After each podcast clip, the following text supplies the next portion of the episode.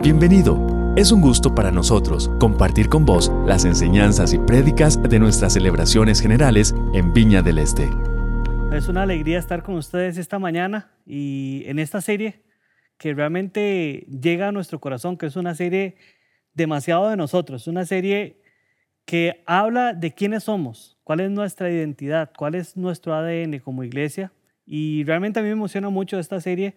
Está en mi ADN, está en mi ADN. Realmente em, la semana pasada la disfrutamos mucho y creo que poco a poco vamos a ir disfrutando. Además, esta semana hemos tenido algunos devocionales de los distintivos y, creo que estamos enriqueciendo mucho. Creo que, y creo que no hay nada más rico que cuando estamos en, una fiesta en, en, nuestra casa, cuando estamos en familia y podemos recordar de dónde venimos, de dónde, de dónde somos. Y esto es un poco lo que estamos recordando con esta serie. Y ha sido una serie que ha estado llena de historias y creo que eh, hoy mi mensaje también va a tener un par de historias eh, que quiero compartir con ustedes sobre, sobre mi vida y sobre la historia también de esta iglesia. Y una de las historias que recuerdo con gran alegría, eh, hasta un poquitito de, de, pena a veces me da esta historia, es que hace muchos años, tal vez no podré recordar exactamente cuántos años, eh, recuerdo que Mónica, la, hija de don Carlos, Mónica, nuestra compañera de ministerio, salía de Costa Rica a hacer un, intercambio en Estados Unidos.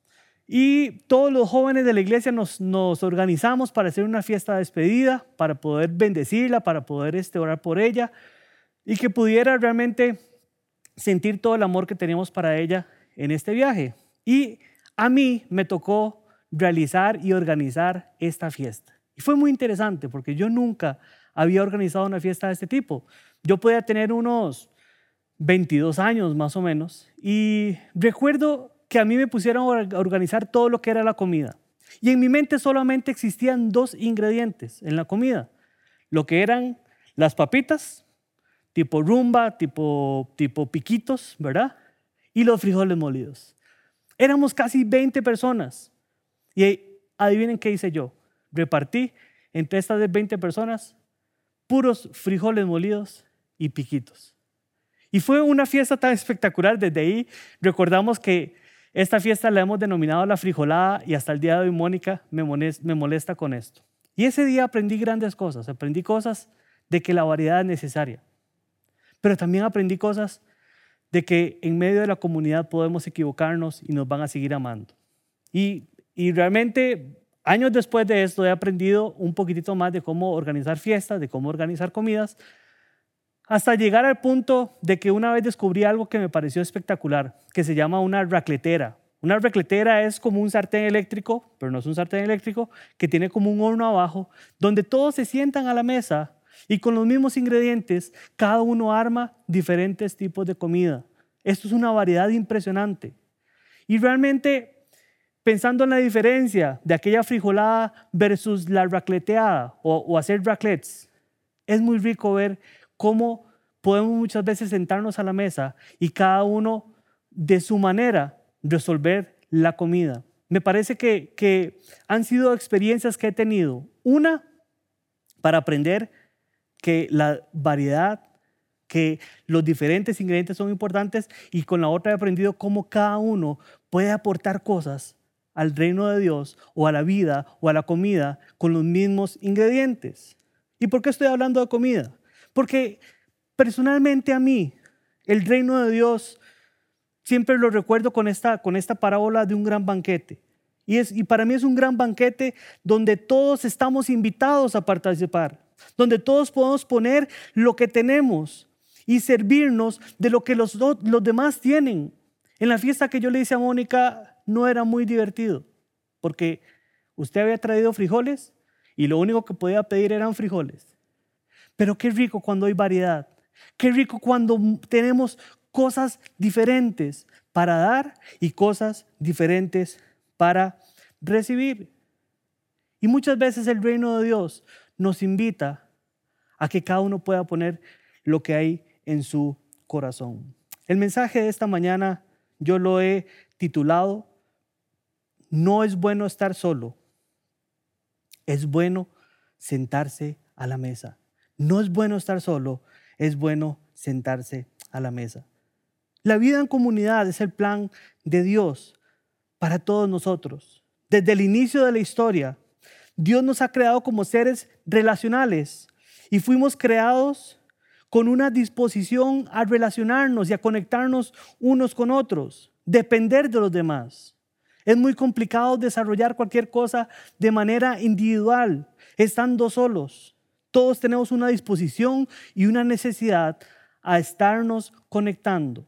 Y esto se ha evidenciado en este tiempo, en el tiempo del COVID, donde la gente ya está cansada de no ver gente, donde la gente ya está cansada de no reunirse.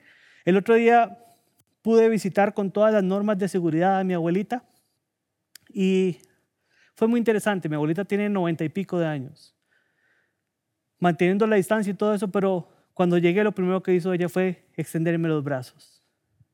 Y a pesar de que está totalmente bien en su forma de pensar, tal vez por su cultura, por su edad, no entiende que no puedo abrazarla. Y esto fue un choque en mi corazón y dije, el ser humano necesita relacionarse, necesitamos estar en comunidad unos con otros.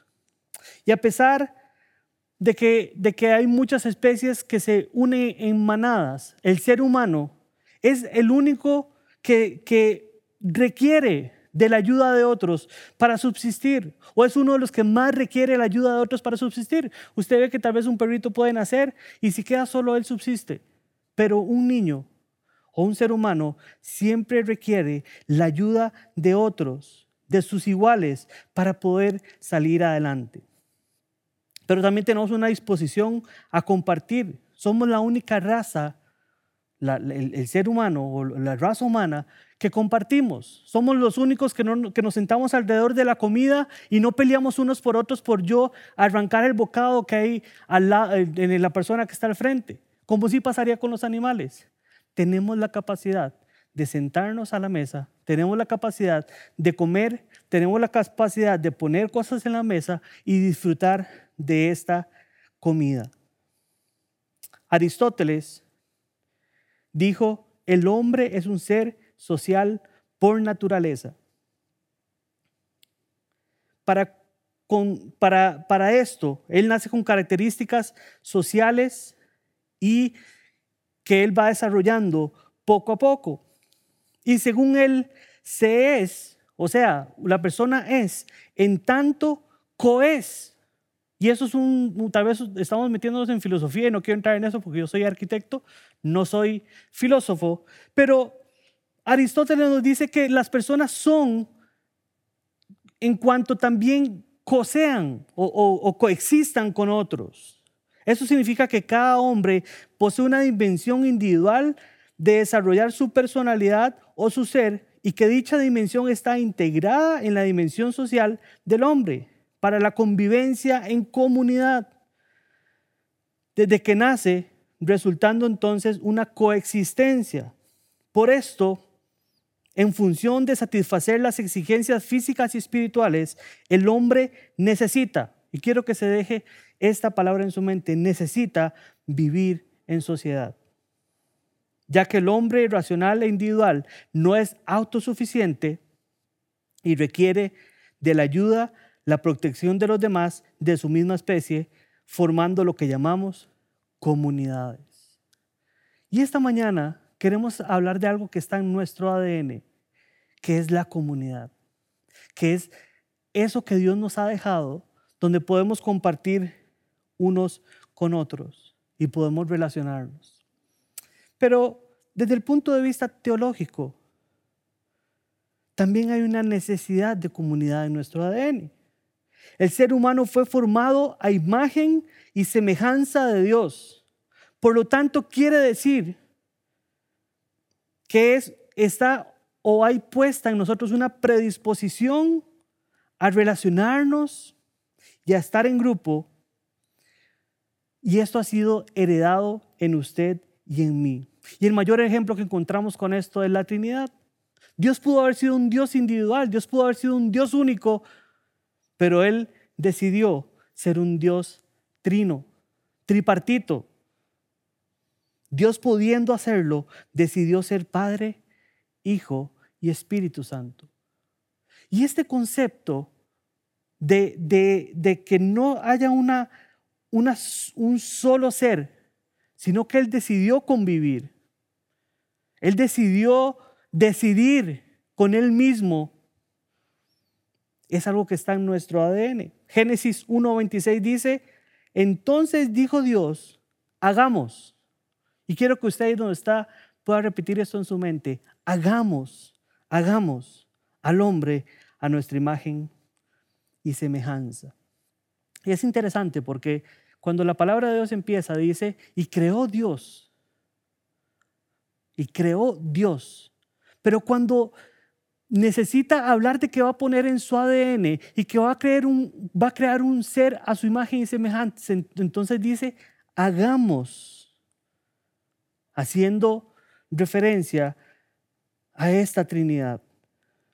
Esas características de la Trinidad no solo las vemos en Génesis, sino que a lo largo de todo el Antiguo Testamento y el Nuevo Testamento encontramos repetidas veces alabanza, gloria y mención a esta Trinidad. Isaías 6:3 dice, y el uno al otro daba voces diciendo, Santo, Santo, Santo, Jehová de los ejércitos, toda la tierra está llena de su gloria. Y eso es realmente una representación de diciendo, santo es el Padre, santo es el Hijo y santo es el Espíritu Santo. Y esta triple santidad nos recuerda que Dios es un Dios trino, que es un Dios que está en tres. Pero también lo vemos en el nombre de Dios cuando Él habla. Se repite, Él repite tres veces su nombre. Y lo vemos, por ejemplo, en número 6, 22, 26. Dice, Jehová habló a Moisés diciendo, habla a Aarón y a sus hijos y diles, así bendeciréis a los hijos de Israel diciéndoles, Jehová te bendiga y te guarde. Jehová haga resplandecer su rostro sobre ti y tenga de ti misericordia y Jehová alcance sobre ti su rostro y ponga paz. Una vez más, el nombre de Dios es repetido tres veces. Que el Padre te bendiga, que el Hijo haga resplandecer su rostro sobre ti y que el Espíritu Santo alcance su rostro y ponga paz en tu corazón. Esta Trinidad fue puesta en nuestras venas. Esta Trinidad fue clavada en nuestro ADN, como vemos aquí. La comunidad, la necesidad de compartir, la necesidad de, dialogar, la necesidad de cooperar unos con otros, viene inclusive desde la forma como Dios se relaciona. Vea que chiva esta frase que dice Rich Nathan, un pastor de la viña en Estados Unidos. Ser hecho a imagen de Dios es ser hecho a imagen de alguien que está eternamente en relación, un ser que existe como una relación de amor. Ser hecho a imagen de Dios es ser hecho que está eternamente en relación. Y él mismo eligió esto para, para sí mismo. Dios es eterno, desde el principio y antes del principio ha existido y, existirá hasta el final y más allá del final. Y Él eligió ser un Dios que estaba siempre en relación y puso esto en nuestro ADN.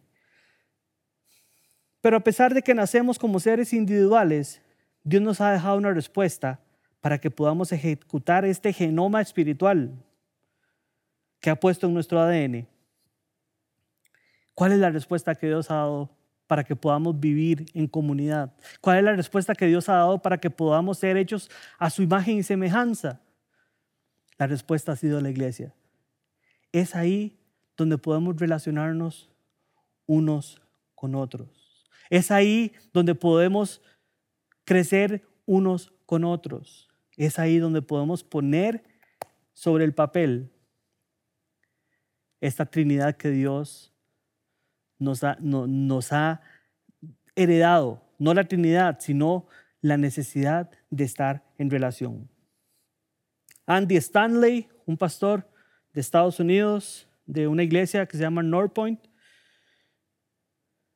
dice o habla en sus libros sobre, sobre algo que se llama el momentum.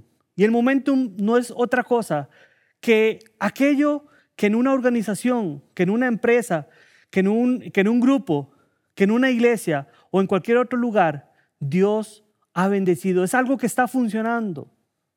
E inclusive Andy Stanley dice que debemos identificar cuál es el momentum de cada organización y cuidarlo, invertir en eso y no perderlo. Y la Viña del Este y la Viña a nivel global ha sido una iglesia que tiene valores y distintivos muy marcados. Pero quiero hablar sobre todo de la Viña del Este. Por encima de esta edificación, por encima de excelentes mensajes que dan nuestros pastores, por encima de excelentes cursos que podemos tener, por encima de un excelente equipo de consejería, por encima del tiempo de música, de adoración, por encima de campamentos, por encima de actividades masivas. Si hay algo que ha identificado esta iglesia, es el sentimiento de comunidad. ¿Cuántas personas han entrado a este auditorio y han salido y han regresado porque se han sentido en casa? Por una sonrisa, por una oración, por un abrazo, por una pregunta sincera. Y por encima de todo lo que nosotros hagamos, la Viña del Este, su momentum es la comunidad. Es súper lindo ver en los grupos eh, específicos de jóvenes, de mujeres, de hombres, de niños, el sentimiento de comunidad, pero por encima de eso, ver también cómo en general la iglesia se une una con otra. Nos apoyamos y podemos dar de lo que Dios nos ha dado. El momentum de la iglesia y sobre todo la Viña del Este, lo que Dios ha bendecido, por lo que nos hemos eh, distinguido, es por este sentimiento de comunidad, por ese amor que hay entre los unos y los otros. Y esto es algo que como iglesia no debemos y no queremos perder. Y más que eso, deberíamos invertir por fortalecer este regalo que Dios nos ha dado.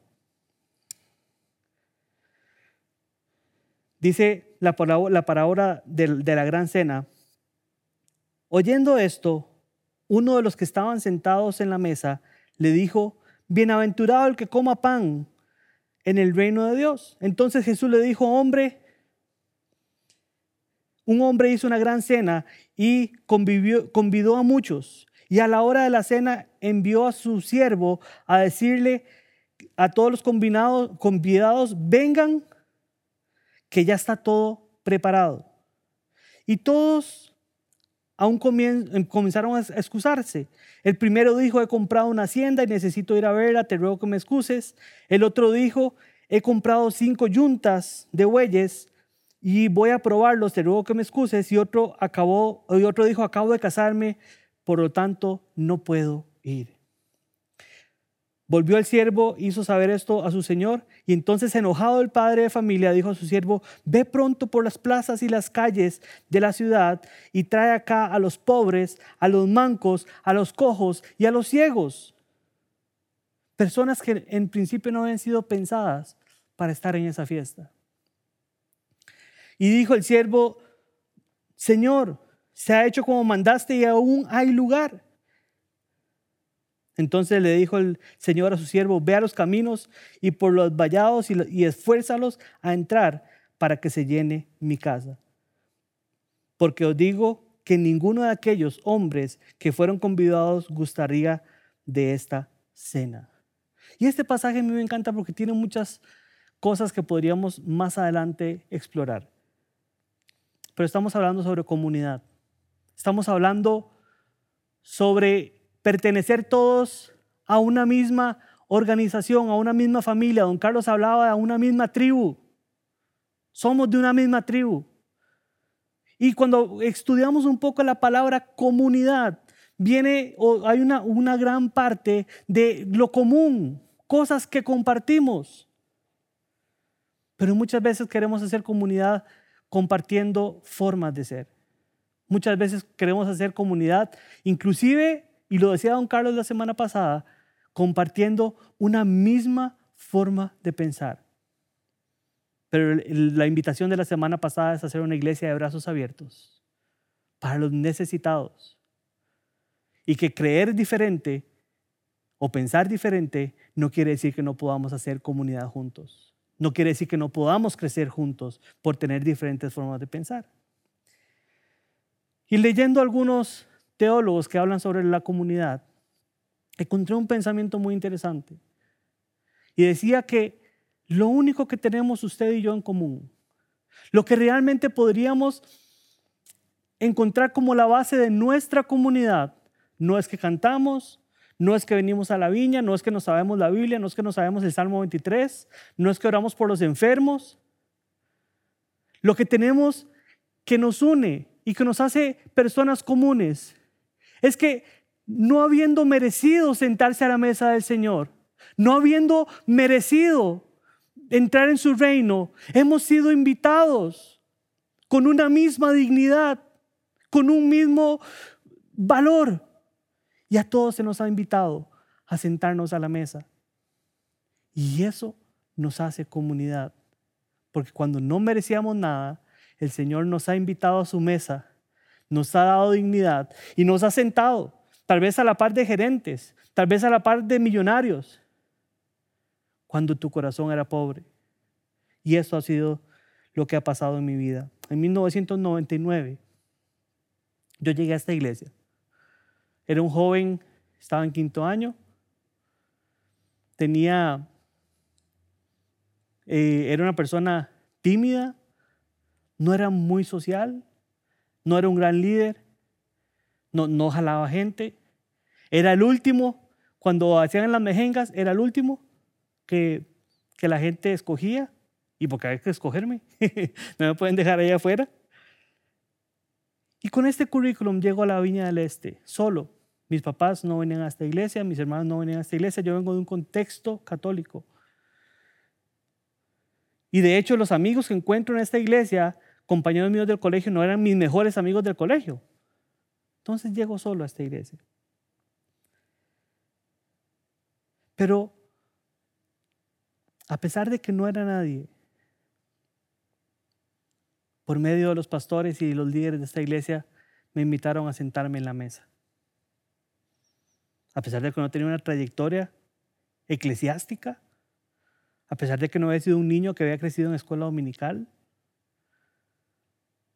Dios me dijo, ven y siéntate a la mesa con la misma dignidad que pueden tener los demás. 2003 fallece mi mamá y en el momento más importante de mi vida, estando en el hospital un 3 de febrero, a las 7 de la noche.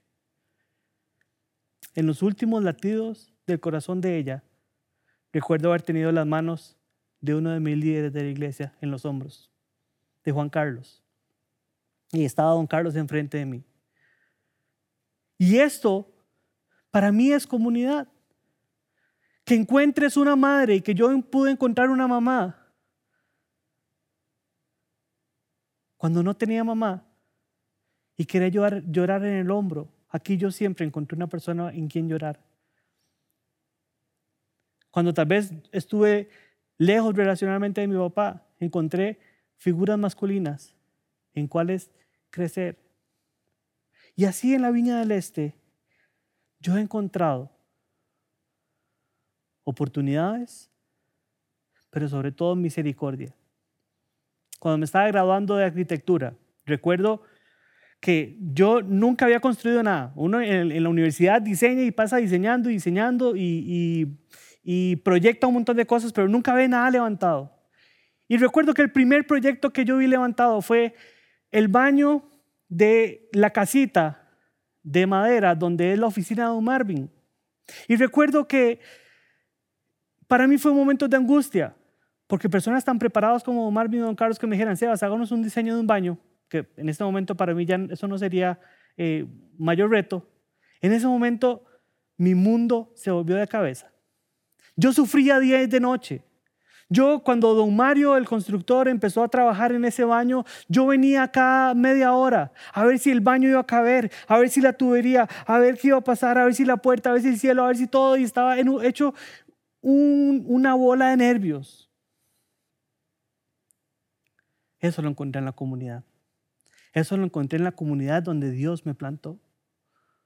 Eso lo encontré. Y encontré la misericordia para que si algo quedaba mal, con amor íbamos a salir de eso. En esta, en esta comunidad yo solamente no he encontrado oportunidades, sino también corrección. Me han llamado a cuentas con amor. Y me ha tocado ver tantas cosas que puedo decir que hoy soy el hombre que soy, porque he sido parte de una comunidad que me ha amado y que me ha perdonado y que ha sido misericordiosa conmigo. Recuerdo una vez en, el primer rótulo que teníamos en el parqueo, que estaba como a 5 metros de altura, y don Marvin y yo montados en un andamio, y él estaba soldando, y, yo me medio cubría de, de las chispas de soldadura. Cosas que marcaron mi vida para amar la iglesia y para amar lo que hacemos, pero sobre todo cosas que, que en mi ADN me decían, porque has recibido de gracia, dalo de gracia. Y, tal vez usted pueda estar pensando ahí, ay, qué lindo, qué montón de oportunidades le han dado a Sebas. La invitación que yo le hago a usted esta mañana no es a que piense en cuántas oportunidades no ha tenido o se ha tenido. Es que pueda empezar a usted a hacer comunidad. Por ahí hay una frase que me gusta mucho que decía mi mamá. Cuando estaba solo, salí a buscar amigos y no los encontré en ningún lado. Pero Salí a hacer amigos y los encontré en todas partes. Y es igual con la comunidad.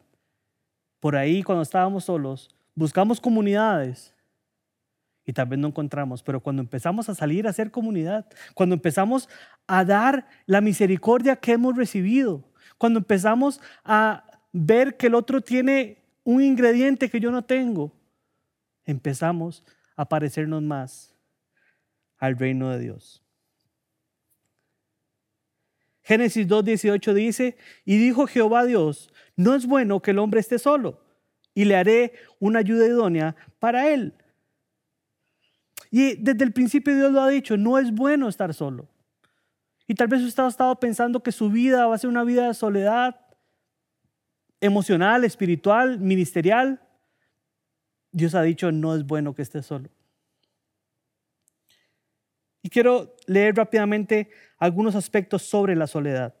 La soledad no depende de cuántos amigos o relaciones tengamos. Más del 60% de las personas solitarias inclusive están casadas. La soledad distorsiona la percepción de nuestras relaciones. La soledad es contagiosa inclusive en las redes sociales. La soledad realmente nos hace sentir más frío todo. La soledad hace que nuestros cuerpos se sientan como si estuvieran bajo un ataque. La soledad crónica aumenta significativamente el riesgo de enfermedades cardiovasculares. La soledad suprime el funcionamiento de nuestro sistema inmunológico. Estudiantes de primer año de una universidad que se sentían solos tuvieron reacciones más pobres a vacunas con la misma gripe. Y la soledad es tan peligrosa como fumar cigarrillos. Estudios han concluido que la soledad crónica aumenta nuestro riesgo de una muerte prematura en un 14%. Por eso Dios dijo, no es bueno que el hombre esté solo. Y a veces usted puede estar pensando, pero esta es la vida que me tocó. Yo creo que a veces tenemos que dar un paso y salir a compartir, salir a estar en comunidad. Pero así como Dios dice, no es bueno que el hombre esté solo, también encontramos algo que Dios dice, esto sí es bueno y en gran manera.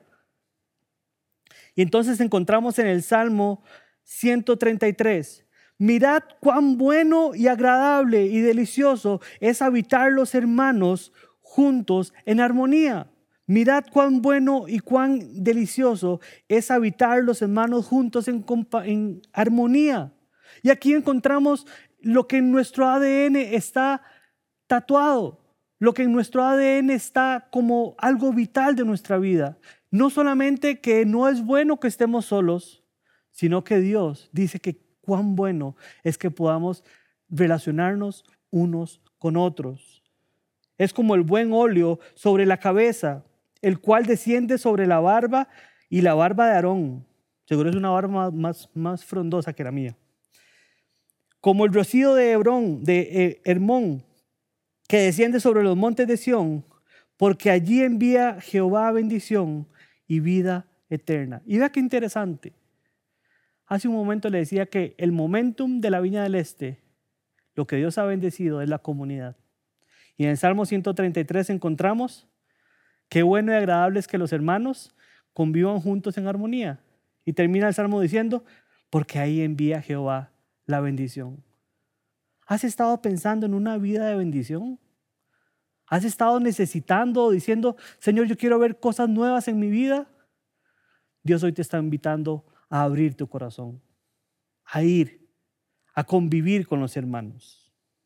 Entonces, para ir aterrizando, ¿Cómo podemos seguir siendo una comunidad que está con un ADN, con la comunidad en su ADN? Lo primero es dejando de estar solos. No es bueno estar solos en ninguna de las áreas de nuestra vida.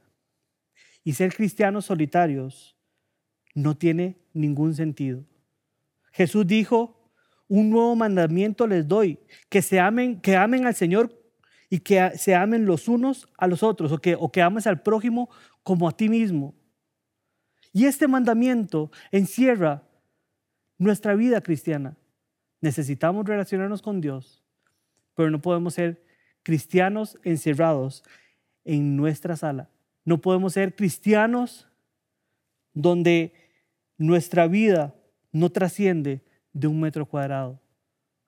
Necesitamos que esto trascienda a las personas que están a nuestro alrededor y decirles, ustedes son necesitados como yo fui necesitado y hay un Dios que tiene la respuesta para nosotros. Cuando llevamos una vida cristiana solitaria, menospreciamos la llave más poderosa del amor, que es el perdón. La semana pasada, don Carlos nos decía que la comunidad tiene dos características fundamentales el perdón y la celebración. Esto lo dice Henry Nguyen. Y el perdón, y la el perdón y la celebración, cuando somos solitarios, cuando no convivimos con otros, no podemos ejercerlo. Es necesario estar con otros para poder ejercerlo. Vea lo que dice también este teólogo del cual nos hizo referencia don Carlos la semana pasada. Somos en nuestro ser parte de Dios Así nuestro corazón anhela satisfacción y comunión con el Padre. Pero los seres humanos somos limitados al, dar lo que ansiamos. Y como queremos tanto y solo recibimos una parte, debemos seguir perdonándonos porque no recibimos todo lo que queremos. Te perdono porque solo puedo amarte o solo puedes amarme de una forma limitada. Y sigue diciendo, el amor de Dios no tiene límites, pero el del hombre sí los tiene. Cuando entramos en alguna relación humana, estaremos plagados de decepciones y de frustraciones. Y así pues, el perdón se convierte en la palabra más adecuada para decir amor en el contexto humano buscar relaciones, hacer ministerio, no será igual si lo hacemos solos. Hay un proverbio africano muy famoso que dice, solos vamos más rápido, pero juntos llegamos más lejos. Es necesario que valoremos Yo no sé si usted está viviendo soledad en su casa, o no sé si tenés tantas buenas ideas y tantas cosas que Dios te ha dado que has decidido hacerlo solo. Si hay algo que yo valoro, es ir un poco más lento, pero que la comunidad crezca. No solamente comerme el pedazo de filet más delicioso, sino que comerme la papa, la zanahoria y lo que cada uno ha puesto a esa mesa, porque eso enriquece el reino de Dios. Entonces, número uno, ¿cómo podemos continuar con este ADN? No estando solos. Número dos, y con esto voy cerrando, sentarnos a la mesa. Sentarnos a la mesa. Primera Pedro 2, 9 dice, pero ustedes son linaje escogido, real sacerdocio, nación santa, pueblo que pertenece a Dios, para que proclamen las obras maravillosas de aquel que los llamó de las tinieblas a su luz admirable. Necesitamos reflexionar esta mañana.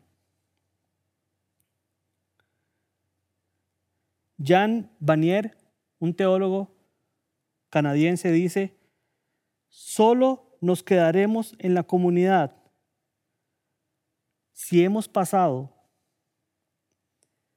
de elegir una comunidad a saber que hemos sido elegidos para esa comunidad. Y esto es un pensamiento fundamental.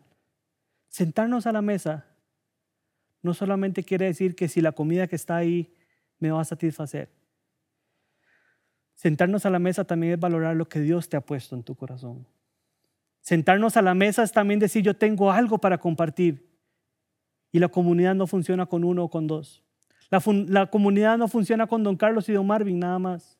La comunidad funciona con cada persona que ha sido invitada desde lo más profundo de su vida a sentarse a la mesa con igual dignidad que todos, donde todos tenemos algo que aportar. Recuerdo el milagro de la multiplicación de los panes y los peces. Aquel niño simplemente tenía esos panes y esos peces. Y esa es una pregunta que Dios siempre hace y que tal vez te está haciendo hoy, en esta mañana. La misma pregunta que le hizo a la viuda. ¿Qué tienes en tus manos? ¿Qué tienes? ¿Qué tienes para aportar a esta comunidad? Si queremos que la Viña del Este siga creciendo, necesitamos fortalecer la comunidad. Y no se va a fortalecer si no es por la participación de cada uno de nosotros.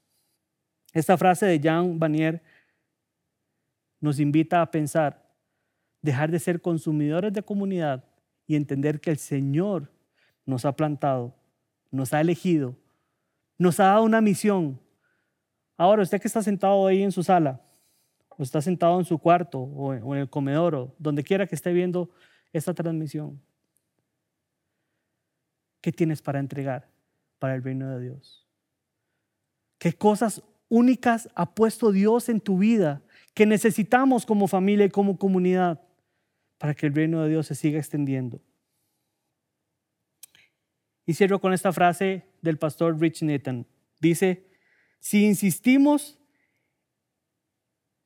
en determinar siempre con las personas con las que nos vamos a relacionar, estamos limitando a Dios y lo que Él puede hacer en nuestra vida. La belleza de la conexión profunda con una iglesia, la belleza de unirse a un grupo pequeño, miente precisamente en esto. No puedes elegir a las personas. Dejas que Dios en su amor soberano escoja gente con la que Él desea rodearte. El Señor ha elegido esta comunidad para que crezcas. El Señor ha elegido esta comunidad, no solamente para que crezcas, sino para que puedas dar. Proverbio dice, el hierro con el hierro se afila y el hombre en el trato con el hombre. ¿A qué quiero llegar con todo esto? Necesitamos hoy valorar lo que Dios ha puesto en nosotros. Necesitamos valorar lo que Dios ha puesto para, eh, para sentarnos en esta mesa y aportar para que esta cena sea más enriquecida. Y tal vez el enemigo ha estado trabajando en tu corazón, diciéndote que lo que tú piensas no vale, que, lo que, lo que usted piensa no vale, diciéndole que tal vez lo que ha puesto en su corazón eso no sirve. Pero algo de valor hay ahí. Y si Dios te ha puesto en esta comunidad, es porque no solamente quieres, quiere que consumas una, una, una comunidad, sino que Él quiere que seas partícipe de la cena a la cual todos hemos sido invitados. ¿Qué tienes para dar esta mañana? ¿Qué tenemos para dar? Una de las formas más fáciles de salir de un conflicto es huir de él. Pero cuando huimos de los conflictos, simplemente estamos echando tierra a algo que, todavía está ahí. El Señor quiere transformar nuestro corazón. El Señor quiere darte oportunidades de crecimiento. Todo esto lo encontramos en la comunidad, entendiendo que todos hemos fallado y que el Señor, por su perdón, nos ha invitado a sentarnos a la mesa. Concluyo con esto. Yo quiero invertir en una comunidad que valore la misericordia, que valore el perdón y que valore las oportunidades para los demás.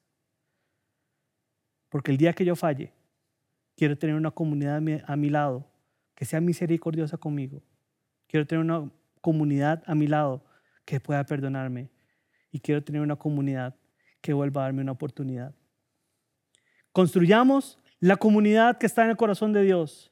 Esta comunidad que nos ha invitado a sentarnos a la mesa y dejar de estar solos.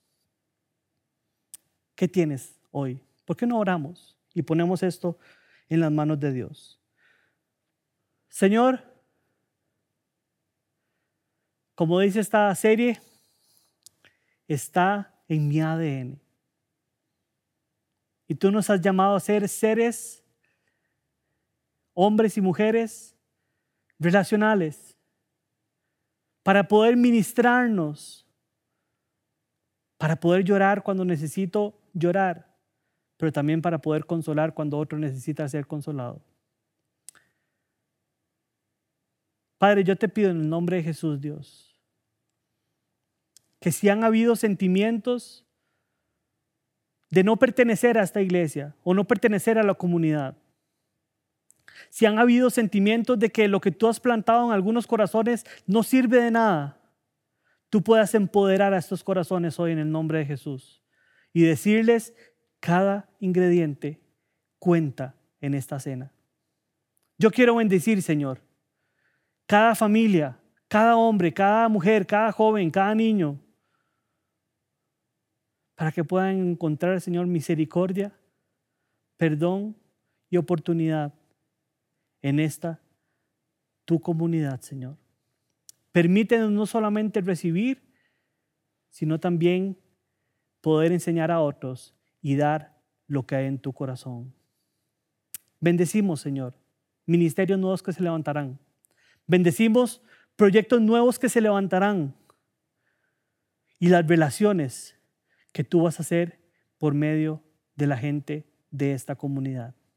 Permítenos, Señor, dar el paso y salir de la soledad.